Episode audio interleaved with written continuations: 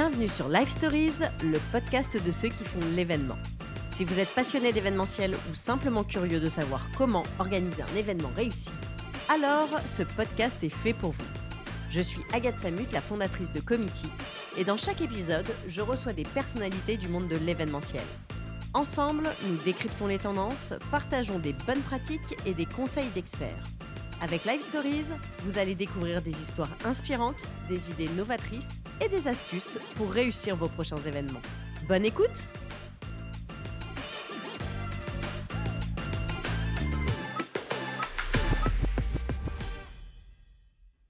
Bonjour à tous, bienvenue dans ce nouvel épisode de Live Stories. Aujourd'hui, on va parler d'événements responsables, car vous le savez sûrement, j'ai envie que ce podcast vous permette de découvrir des initiatives positives qui vont dans le sens d'une filière événementielle globalement plus responsable et qui limite son impact environnemental. Je me suis donc posé la question du lieu de son événement quelle part prend-il dans cette démarche responsable?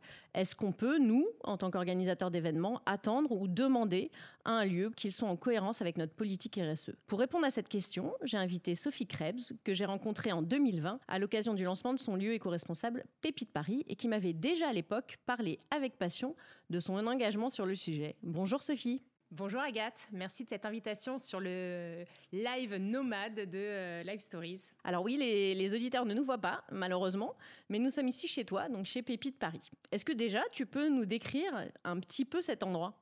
Alors Pépite Paris, c'est à la fois une agence et un lieu engagé. Donc concrètement, nous proposons des team building et des espaces pour y accueillir des clients pour des réunions, des séminaires et surtout des ateliers de cohésion d'équipe.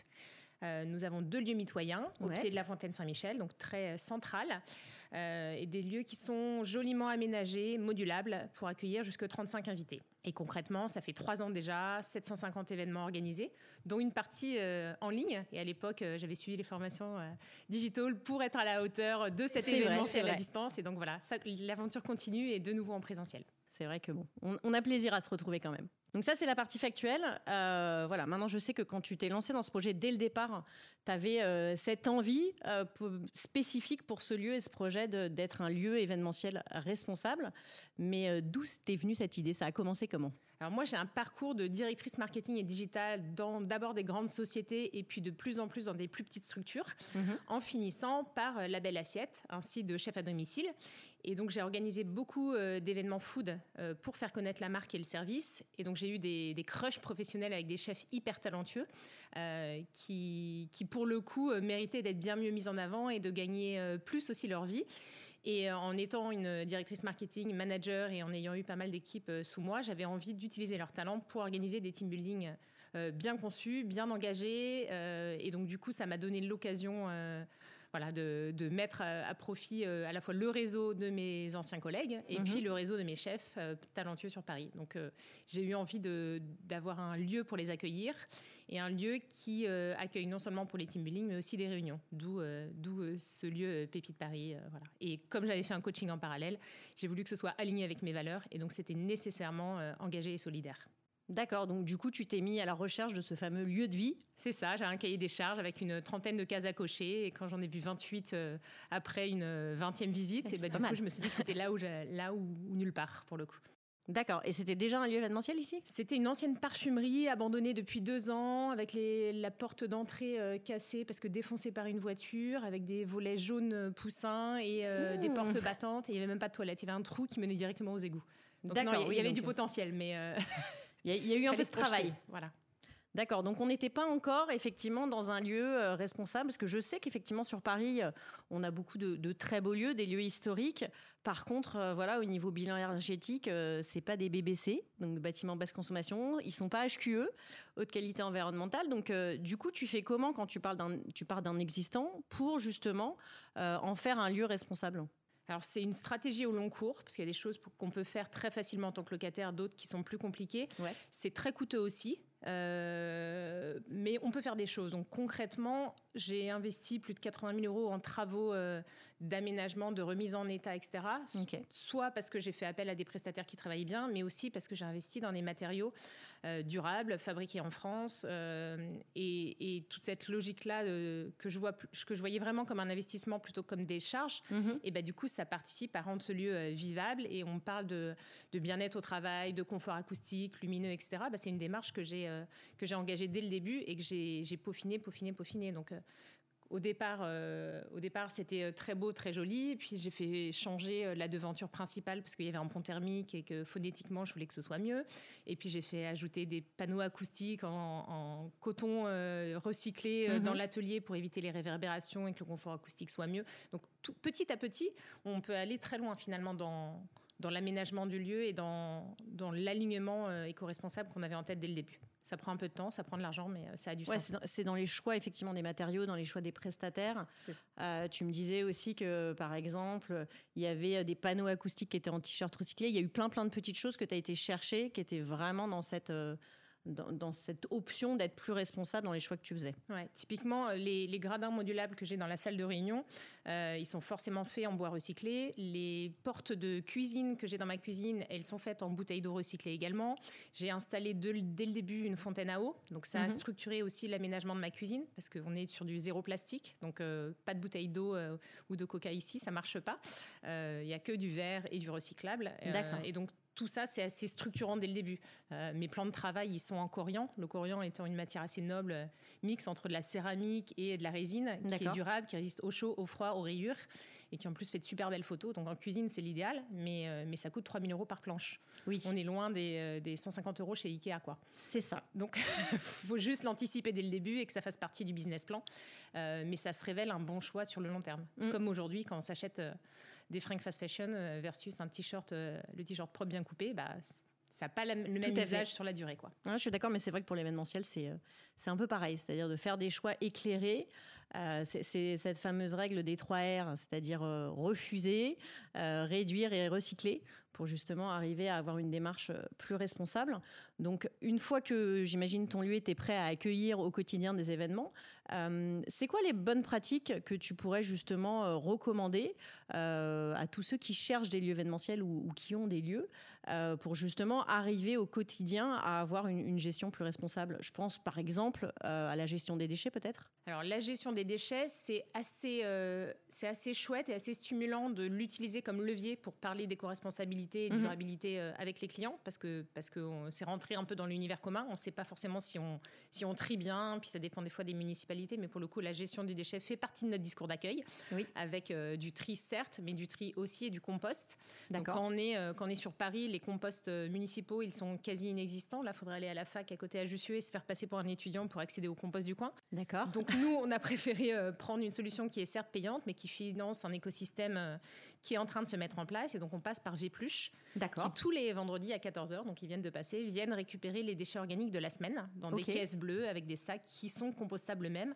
Et ils vont même jusqu'à recycler tous les légumes, les petits os, etc. Donc, en fait, et même les boîtes d'œufs. Donc, grosso modo, il y a une grosse démarche de réutilisation. Euh, et donc, ils viennent les chercher en vélo cargo électrique.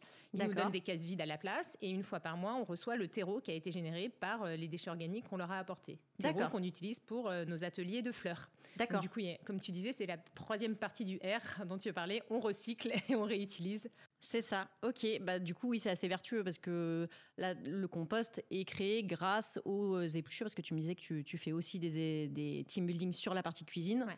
Donc tout ça. Et là, le compost, c'est une fois qu'on a utilisé les épluchures qu'on n'a mm. pas mangées en chips, c'est celles qui ont été utilisées et rincées dans les bouillons. Donc c'est la, troisième vie de l'épluchure pour le coup. C'est vraiment ce qui reste reste euh, à la ça, fin. Ça représente mine de rien entre 30 et 50 kilos par semaine. Donc c'est assez euh, énorme. Et on en génère euh, un tiers de terreau derrière. Parce qu'une fois que l'eau est évaporée et que tout est broyé, ben, ça fait quand même un tiers de, de matière en or utilisable. D'accord. Donc ça, c'est des choses qui sont activables sur Paris. Ouais et qui donne aussi un prétexte pour discuter avec les clients de la démarche dans laquelle on est engagé. Et donc, euh, c'est une porte d'entrée qui est assez facile et qui permet d'aller plus loin et qui mm. permet d'enclencher la discussion. Euh. Mais la, communication, je pense que c'est une vraie clé aussi euh, avec les, personnes qu'on accueille sur son lieu, l'ensemble des participants, ses clients, pour justement les sensibiliser à la démarche, qu'ils comprennent et quelque part qu'ils soient un peu engagés, partie prenante de, de ces choix-là. Mais on, en parlera tout à l'heure. Je crois que tu as, pas mal d'actions justement sur sur ça. Euh, donc là, on a parlé des déchets. Est-ce qu'il y a d'autres actions par, par, rapport à la restauration, par exemple? Alors la restauration, ça concerne tous les lieux, avec souvent euh, la plupart des lieux qui font appel à des traiteurs. Donc c'est c'est pas si facile que ça de euh, sourcer les bons traiteurs et d'avoir des prix qui soient acceptables pour les pour les clients. Donc on a fait un gros gros travail le mois dernier de de, sourcing de traiteurs, notamment parce qu'on travaillait avec un chef à domicile qui a fermé boutique pendant le Covid. D'accord. Et du coup, qui nous faisait des produits frais, etc. Et donc, il a fallu trouver des alternatives. Mhm. Euh, et il y a des super belles propositions de valeur, des fois qui ne sont pas forcément acceptables en termes de prix. Euh, et en même temps, il faut toujours payer le juste prix. Donc nous, on a choisi de faire beaucoup de tests et de, dans notre sélection d'être très, euh, très précis et très juste sur non seulement ce qu'on a dans l'assiette, mais aussi d'où ça vient et qui est-ce qui le fait. Donc dans une démarche où on veut aussi que le comité de direction soit euh, paritaire et que ce soit pas forcément un grand groupe et que ce soit plutôt des entrepreneurs et qu'il y ait une démarche euh, engagée et sociale pour les collaborateurs qui sont en cuisine, par exemple. Donc, du coup, ça prend un peu de temps. Là, vous êtes assez on est loin dans, on est dans la compréhension de vos prestataires. Voilà, c'est ça. Et donc, on a mm. aussi nos chefs qui viennent œuvrer. Et pour le coup, pour tous nos ateliers culinaires, ou quand c'est nous qui préparons avec les chefs pour les clients, il y a toujours un sourcing bien précis. Et donc, on a pour ça, effectivement, sélectionné euh, des des acteurs euh, locaux principalement du mhm. marché. Donc on connaît, vous connaissez peut-être Au bout du champ. Donc c'est une coopérative avec une 5-6 boutiques sur Paris et, euh, et, des légumes qui sont euh, cultivés à moins de 150 km du centre de Paris. D'accord. Et qui sont récoltés et mis sur étal le lendemain ou le surlendemain. Et donc ça, c'est, on est forcément sur du saison. Et donc mhm. la seule exception étant les citrons de Menton, parce qu'il n'y a pas de citron dans la région parisienne. Donc c'est plus compliqué. on va un peu plus loin pour les citrons. on travaille avec Terroir d'Avenir, donc rue du Nil. C'est un peu loin, mais on est content d'y aller parce que leurs poissons et leurs viandes euh, sont magnifiques. Et pour le coup, quand on parle de poissons, euh, c'est une pêche responsable, pêché à la ligne, mm. à Saint-Jean-de-Luz. Enfin, voilà. Et ça n'a rien à voir dans l'assiette. Et donc, c'est aussi notre travail en termes de restauration et puis d'atelier culinaire de montrer aux clients que quand on a bien sourcé les produits, et eh ben, ils ne réduisent pas de moitié dans l'assiette. Ils sont bons, on en est fiers, on les cuisine autrement et on peut manger euh, moins de poissons et moins de viande, mais mangeons mieux. Et même si c'est plus cher, au moins en tant qu'entreprise, moi, ça me donne le sentiment de, encore une fois, d'être dans un cercle vertueux où on amorce le système et le mm. cercle vertueux fait que ceux qui travaillent bien sont rémunérés à la juste valeur. D'accord. Et derrière, bah, la filière, elle s'organise et elle peut se développer. Oui. Si on leur donne pas leur chance, c'est mort. Et donc on finira par euh, non, c'est pas possible. Je veux pas même pas en parler. J'ai le choix de pas le faire. Voilà, c'est ça.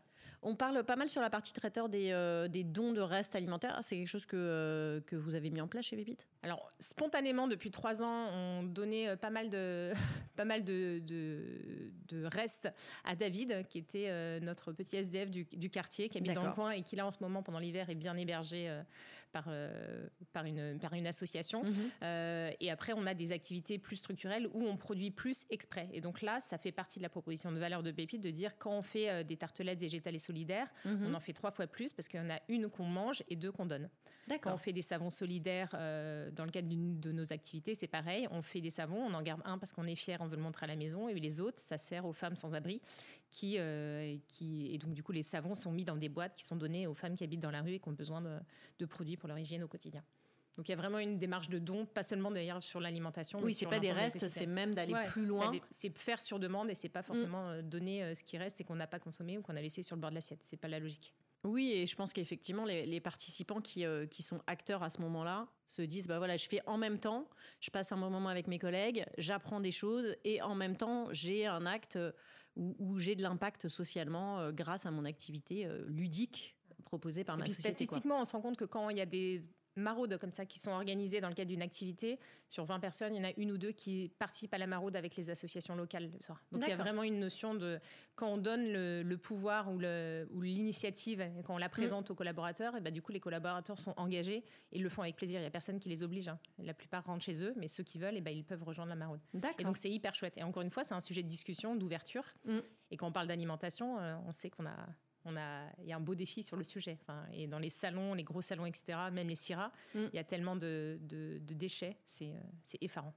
Mais c'est en train de bouger, j'espère. C'est une bonne chose déjà de se dire que au niveau d'un lieu comme le tien, qui n'est pas un palais des congrès, mais il y a déjà plein de choses qui sont faites, et, peut-être que des, lieux plus importants, plus gros, peuvent s'inspirer aussi euh, d'actions euh, comme, tu peux en parler aujourd'hui. Donc euh, j'espère qu'ils nous écouteront et qu'ils prendront de la graine sur certaines choses. À votre dispo. On en parle quand vous voulez. Et autre sujet assez clé en ce moment, et ça touche particulièrement les lieux, c'est la question de, de l'énergie. Du coup, euh, est-ce que euh, toi, ça a un impact aussi euh, par rapport à tout ce qu'on entend en ce moment et par rapport à tes choix responsables Alors, depuis le premier jour, j'avais fait le choix d'avoir une énergie 100% verte. Donc, j'étais mhm. passée par la coopérative Enercop. D'accord. et pour diverses raisons, j'ai changé pour aller sur Planet Week, qui a été racheté par Mine. Donc, il y a quand même pas mal d'acteurs sur la, sur la place. Euh, il se trouve que euh, dans le cadre de, bah, du contexte énergétique assez tendu et des risques de coupure, euh, j'ai eu plusieurs échos de copains hyper, hyper impliqués en termes d'énergie verte, mhm. qui ont des sociétés qui sont conseils sur le sujet et qui, euh, pour le coup, m'ont recommandé de basculer temporairement sur EDF euh, e juste pour avoir, une, avoir l'assurance que mon énergie ne serait pas coupée. Parce qu'il y avait des risques de faillite et de déperdition. J'ai reçu 7 euh, ou 8 mails de mine qui me disaient attention, vous êtes vraiment sûr de rester parce qu'attention, votre facture énergétique ah va prendre 600 euros par mois, êtes-vous vraiment sûr? Et donc, au bout de la sixième, il y a quand même une oxygénité assez forte. Et, le, boulot d'une agence ou d'un lieu événementiel, c'est quand même de faire survivre sa, sa boutique. Et là, je ne pouvais pas, en plein atelier culinaire, me dire désolé, on arrête la, la cuisson, ça ne marche pas, ou pas de chauffage, ou pas d'atelier. Et en fait, mon business model était trop fragile pour que je prenne ce risque-là. Mhm. Donc là, dès que les beaux jours arrivent, et donc aujourd'hui était une belle journée, demain il fera encore froid, mais dès que les beaux jours arrivent, je rebascule. Euh, je rebascule euh, direct sur Mint et c'est voilà, c'était juste une, c'était pas un divorce, c'était juste une, une, petite escapade, un petit pas de côté, euh, mais qui, qui économiquement n'était pas viable autrement. Donc, je repasse sur une énergie verte à 100%. Bah, et, vrai que, et je paye 30% de plus avec, avec grand, grand plaisir. C'est pas, c'est, pas un sujet. D'accord.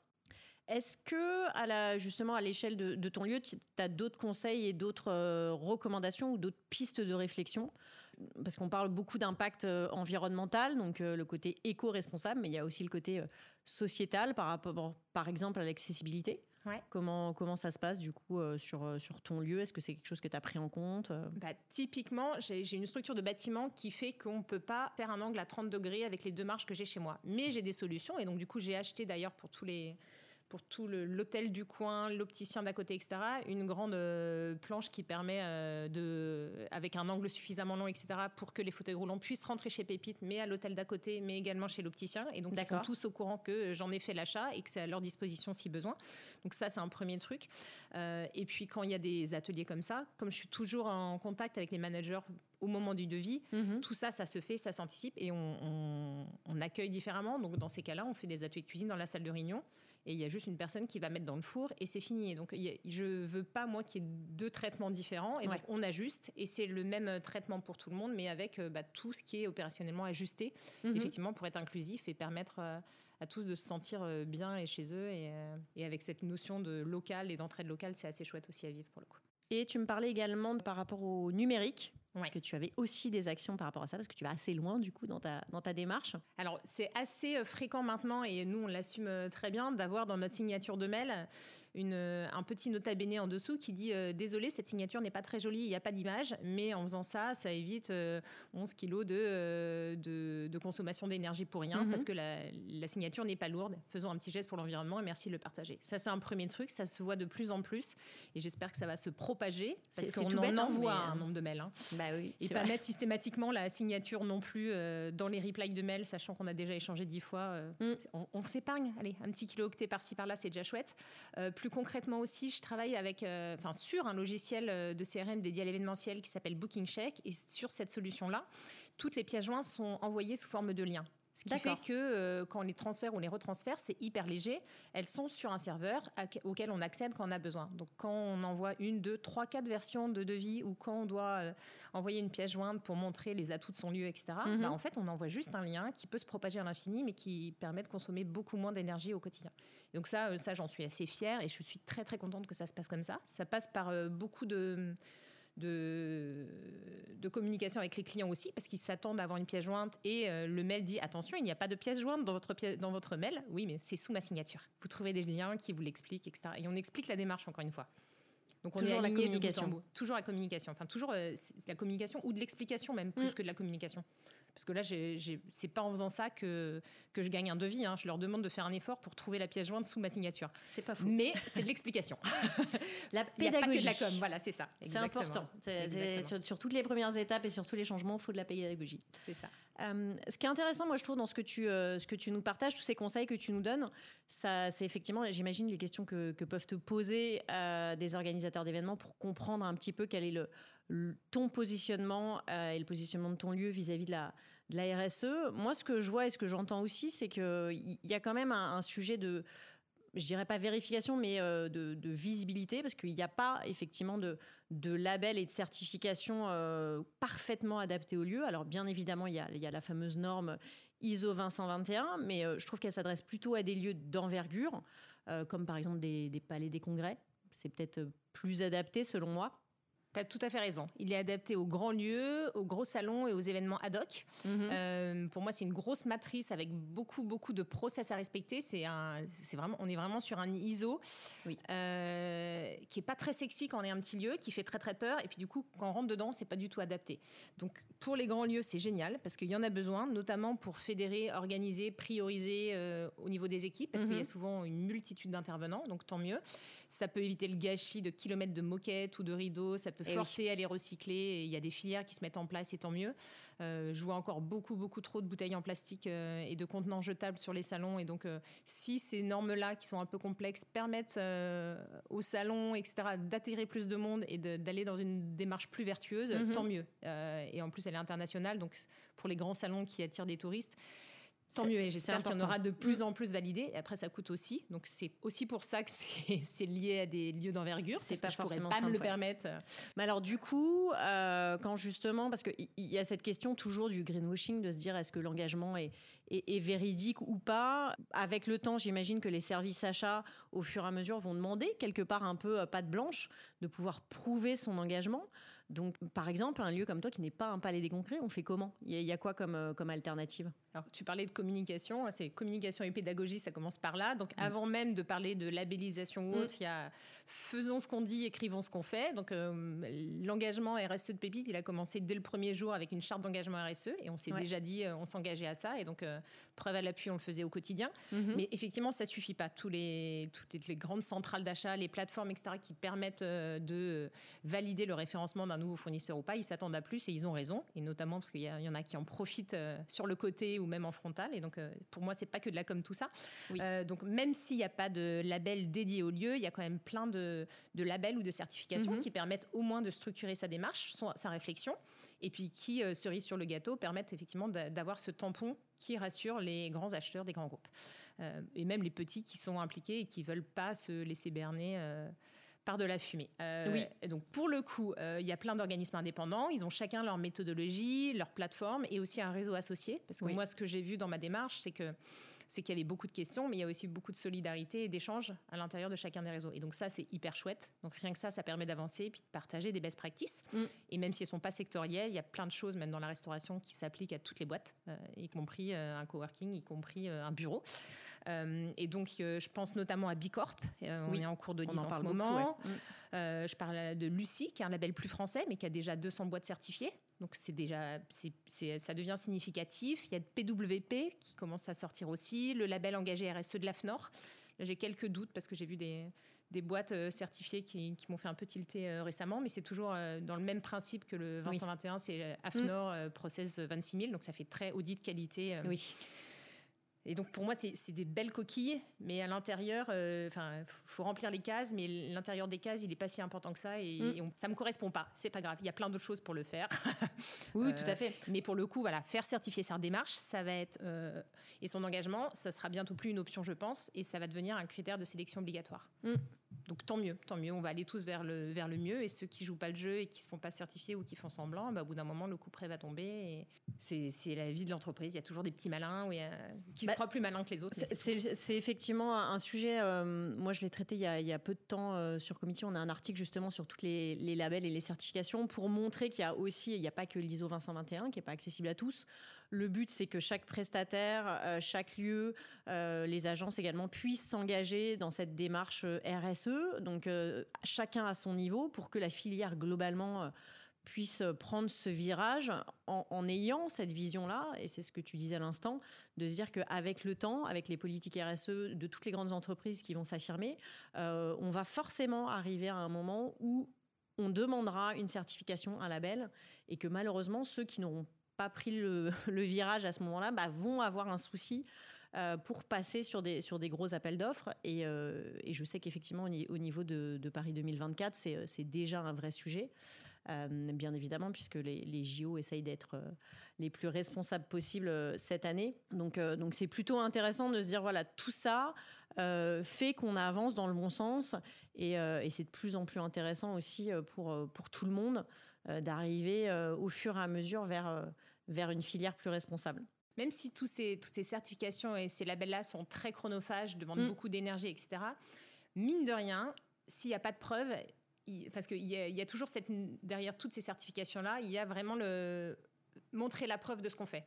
Et donc c'est hyper fastidieux. Il faut avoir des justificatifs sur tout. C'est un peu procédurier. Mais s'il n'y a pas de preuve, il n'y a pas d'action non plus. Donc à un moment donné, euh, voilà. Bah, dans le sens inverse, il y a le côté preuve, mais qui, devrait être effectivement la cerise sur le gâteau. Et ce qui est intéressant, c'est que pour arriver au final, et souvent c'est le sujet des, labels aussi et des certifications, c'est de se dire, euh, il y a une manière de d'y arriver, ça, ça, ouvre la porte à la réflexion. C'est-à-dire mm. qu'en général, il faut pouvoir répondre à euh, comment on a évolué, qu'est-ce qu'on veut mettre en place, et, et, je pense que ça pousse aussi à la réflexion et ça structure. Je pense qu'il y a ça qui est, euh, qui est, important de se dire c'est une structuration de pensée et, c'est s'engager sur un process. Et, je pense que ça aide à se poser les bonnes questions. Ça devient au final aussi un point de, de, réflexion et un point important de, stratégie d'entreprise. Et c'est un peu ce que tu as fait parce que tu me disais, donc là, tu es sur le travail sur Bicorp. Alors Bicorp, je l'ai commencé très tôt parce que ça, j'ai beaucoup de clients étrangers, j'anime beaucoup euh, et j'organise beaucoup d'ateliers pour des, équipes qui sont multiculturelles. Mhm. Et donc du coup, Bicorp avait ce tampon à la fois américain, grand groupe qui était important pour moi. Et, euh, la démarche était intéressante parce qu'à travers six, euh, six, prismes de son business, on arrive à se mesurer et puis on se pose des questions et on les pose loin. Donc c'est à la fois sur du local, de l'environnemental, du sociétal, les employés, etc. Donc il y a, y a tout un cheminement intellectuel qui est hyper intéressant et et qui, pour le coup, euh, va assez vite. C'est 180 questions, tout prend du temps, mais on se pose les questions, on se les pose dans le détail. Après, c'est pas du tout sectoriel, donc on revient dans la discussion du début. Euh, donc pour les lieux, pas forcément.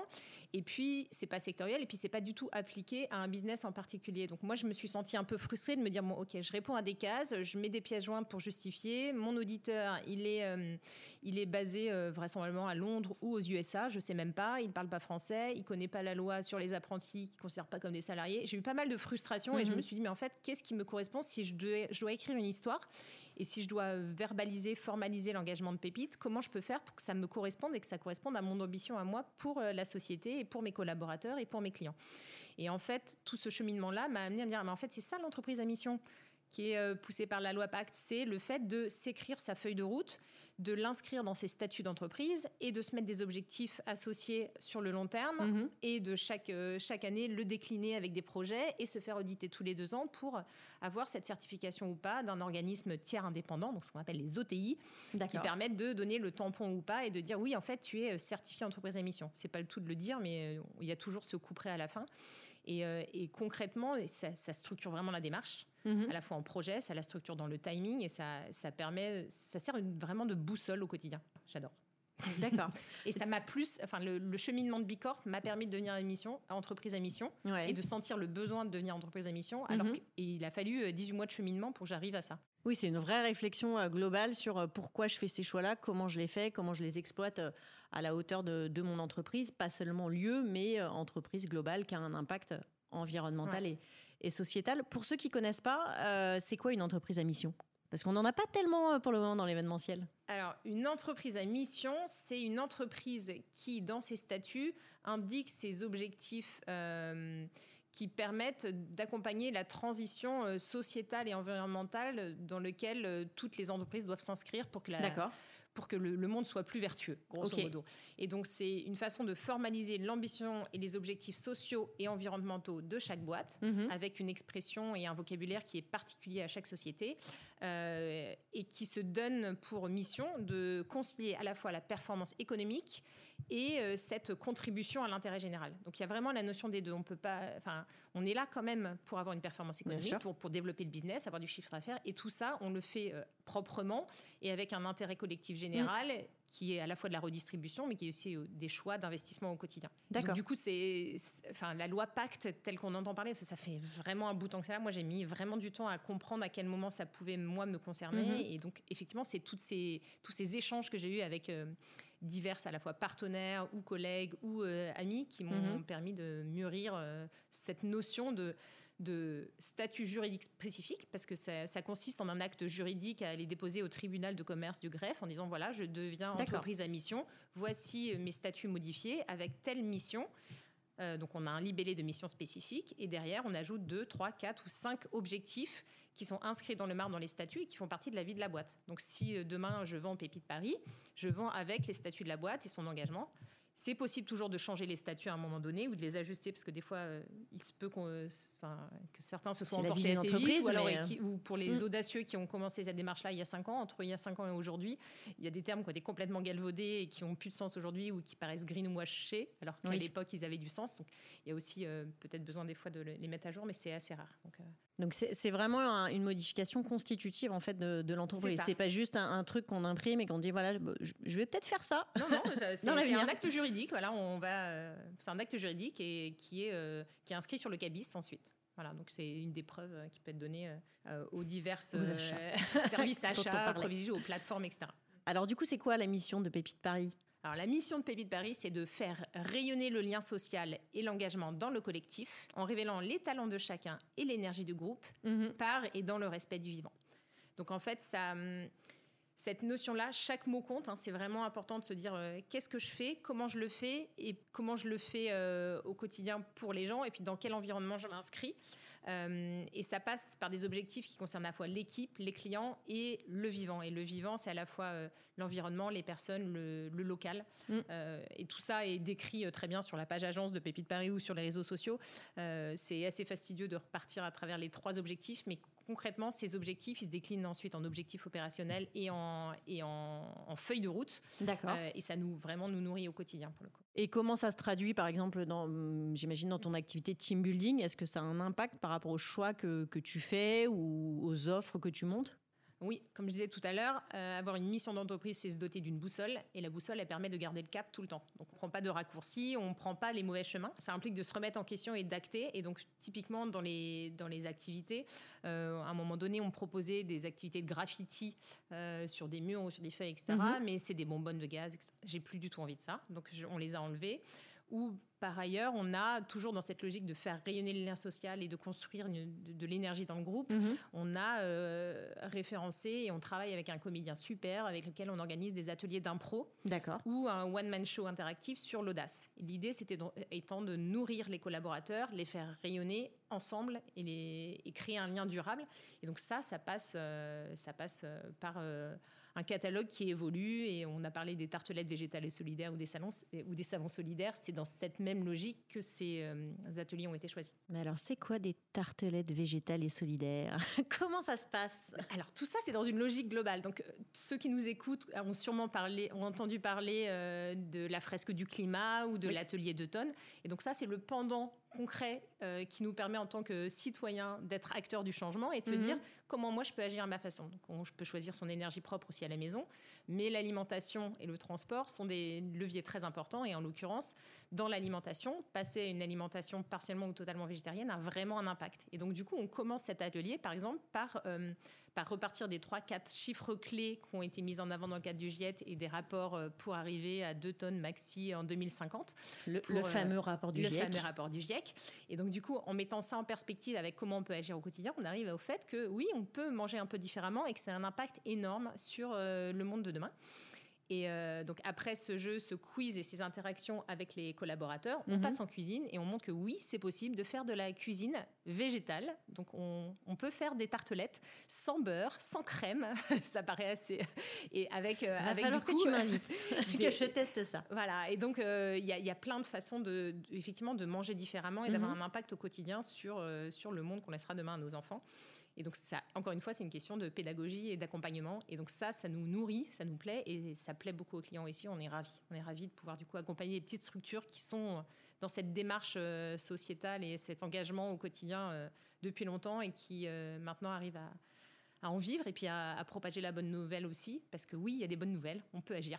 C'est ça. C'est le meilleur remède contre l'éco-anxiété. Et donc, du coup, tu, tu sens au niveau des, des participants que vous recevez qu'il y a quelque part un, un petit pas supplémentaire qui a été fait par rapport au. Voilà, quand ils ont participé à un, un team building euh, comme celui dont on vient de parler, est-ce que euh, ça change quelque part un petit peu leur manière de voir les choses, le fait d'avoir euh, eu cette activité ludique et en même temps un peu éducative sur ces sujets-là? Ouais, ça le change concrètement. Déjà, un, parce qu'il y a le, le dialogue autour de cette thématique qui est, euh, qui est lancé et qui nourrit toute l'activité tant qu'elle est là. Le lendemain, on envoie les photos et les réalisations dont les, les- les participants sont très fiers, mais on envoie aussi les recettes. Et toute cette vie-là, elle continue derrière. Ou euh, quand, euh, quand on fait euh, ces tartelettes végétales et qu'elles sont distribuées à une maraude le lendemain, on a les photos de la maraude. Et donc moi, je les renvoie le lendemain. Et donc il y a Mhm. une fierté aussi de continuer l'histoire et, euh, et, de, et de nourrir avec du, avec du positif euh, ce qu'on a fait au quotidien pendant les trois heures qu'on a passées chez Pépite Paris. Pour le. Moi, je trouve ça hyper intéressant de, de sortir du côté euh, uniquement ludique. Alors après, je dis pas, hein, les, les team building ludiques, euh, c'est hyper, euh, c'est hyper chouette et Mais il en et faut. nous, c'est ludique aussi, hein, mais sauf qu'on met, on met un peu d'inspiration dedans et un Oui. peu d'engagement. Et donc, du coup, on est tout. Enfin, typiquement, quand on fait du tri aussi, on n'est pas sur de la culpabilisation. Vous triez pas la maison, ça va pas. Oh, il y a plein de joies pour le faire. Regardez, on vous a mis un cluedo des choses qui vont dedans et qui vont pas dedans. Enfin, non, on, on peut accompagner et parler euh, de choses graves avec, euh, avec le bon ton et avec un- une vision enthousiasmante. Oui, de on ce peut passer un bon moment euh, entre collaborateurs à partir du moment où voilà l'entreprise qui invite souhaite euh, aider euh, quelque part ou accompagner ses collaborateurs dans ces prises de conscience et en même temps passer un bon moment et avoir un souvenir en équipe et, et que ça, ça reste convivial. hein, le- Quand, le quand on fait des ateliers zéro déchet, typiquement, et je parlais tout à l'heure, on récupère les, les épluchures et Mhm. on en fait des frites, ou enfin on en fait des chips, ou alors on les utilise pour le bouillon. Enfin, je veux dire, c'est pas parce qu'on fait ça que, que l'atelier est pas ludique pour autant, quoi. Ouais, tout à que fait. si on sait pas faire, on sait pas faire. Ou euh, si on se dit que euh, bien manger au restaurant, c'est forcément avoir des ingrédients chers et qu'on apprend à faire les, sub- les- des, des gnocchis à tomber par terre avec ce qui reste dans le frigo parce qu'on a des menus zéro déchet euh, qui sont le fil directeur de tous nos ateliers d'ailleurs. Qu'il y ait des recettes ou qu'il n'y en ait pas, il y a toujours cette notion du comment limiter le déchet organique et se limiter aux petits pots de fleurs qu'on a mis au milieu de la table et qui sert de poubelle pour chaque groupe. Il y a toujours une, une démarche assez chouette euh, qui vise à, oui, qui vise à insuffler des bonnes pratiques et, et utiliser les graines plutôt que les jeter pour en faire du pesto. Enfin, il y a, il y a plein, plein de bonnes pratiques qui sont hyper chouettes à transmettre. Et nos chefs adorent les transmettre. Nous, on adore être là et puis les- propager la bonne nouvelle aussi. Mm. Et tout ça, c'est hyper enthousiasmant. Et voilà, on aimerait que euh, tout le monde le refasse à la maison. Et la plupart du temps, quand on le rend hyper ludique, et ben, tout le monde est hyper content et le fait aussi. Oui, on a après, on a envie de partager aussi autour de soi, euh, chez soi, ça. reprendre un peu les, les bonnes pratiques et les, et les diffuser. Donc c'est vrai que c'est un, engrenage plutôt positif de se ça. dire voilà l'entreprise euh, ouvre la porte à ça vis-à-vis de ses collaborateurs et derrière eux bah, peuvent propager un petit peu la, bonne parole. C'est plutôt euh, c'est plutôt pas mal. Euh, si tu devais donner un conseil à ceux qui veulent justement euh, se lancer dans cette démarche plus responsable, que ce soit bah, aussi bien dans la conception d'un événement plus responsable ou un prestataire ou un lieu, qu'est-ce que tu leur dirais par rapport à tout le parcours que toi, tu as fait pour en arriver là? Je dirais de, de prendre le temps avant de se lancer. Donc vraiment penser, structurer, financer et puis ensuite déployer. Parce que, parce que la stratégie des petits pas, elle est super, mais on peut faire des grands pas si on les réfléchit un petit peu, un, un petit peu en amont. Et, euh, et se donner les moyens aussi de les mettre en œuvre. Donc concrètement, euh, se lancer dans des travaux, euh, c'est c'est, euh, estimer à juste prix comment, enfin, quels matériaux prendre, par qui passer, etc., pour que ce soit durable et sur le long terme. Et on n'a pas le choix quand on aménage un lieu de le refaire à zéro euh, depuis le début. Et donc il y a un moment donné où il faut se poser, il faut se dire quelle est mon ambition pour ce lieu, Mm. est-ce qu'il correspond à qui je suis aujourd'hui, que ce que je veux faire de ce lieu aujourd'hui et demain? Et donc, il y a des arbitrages à la fois en termes de coûts, de prestataires, de matériaux, etc., qui sont essentiels dès le début. Donc, posez-vous Et puis après, dérouler. Une fois que c'est clair, une fois que vous avez votre propre boussole, qu'elle soit labellisée ou pas, au moins, au moins vous, vous partez dans la bonne direction parce que sinon c'est sinon on est encore comme du fast du fast shopping enfin si c'est acheté pour jeter après ça n'a aucun sens tout à fait. Mais c'est vraiment le. Je pense que c'est ce qu'il faut retenir globalement sur les événements responsables. C'est pareil, c'est-à-dire qu'il faut se poser et il faut se reposer les bonnes questions et il faut travailler euh, sa conception bien en amont. Et c'est pas effectivement euh, une semaine ou deux semaines avant en se disant oh au fait euh, qu'est-ce qu'on va faire de, nos déchets? Tiens au fait qu'est-ce que qu'est-ce qu'on fait de tout ce qu'on a produit? C'est dans la conception qu'il faut intervenir et, faire les bons choix et, et je pense que c'est ce que tu dis aussi à travers les choix que toi tu as pu faire et qui sont des choix forts dans le, dans le développement de ton lieu. Et puis c'est un investissement business nécessaire en fait. Euh, et c'est rationnel parce que, parce que sans ça, demain, le business, il ne rentre pas non plus. Parce que mm. heureusement, on a des clients exigeants et heureusement qu'il y a des plateformes qui soient exigeantes aussi. Heureusement que tout le monde s'engage dans une démarche RSE. Donc il y a aussi un choix économique de faire les bons investissements dès le début parce que sinon c'est des appels d'offres perdus et puis c'est pas de business à la fin donc à un moment donné voilà. Et le dernier truc que je dirais aussi c'est euh, on parle souvent de euh, fake, it, fake it until you make it. Donc c'est fait semblant jusqu'à temps machin et puis au bout d'un moment ça va venir. Donc quand on se lance en start-up c'est mm. on fait comme si on avait le produit on, le prévend et puis et puis après bah, on, improvisera le moment venu. Ça marche pas du tout quand on a un lieu événementiel.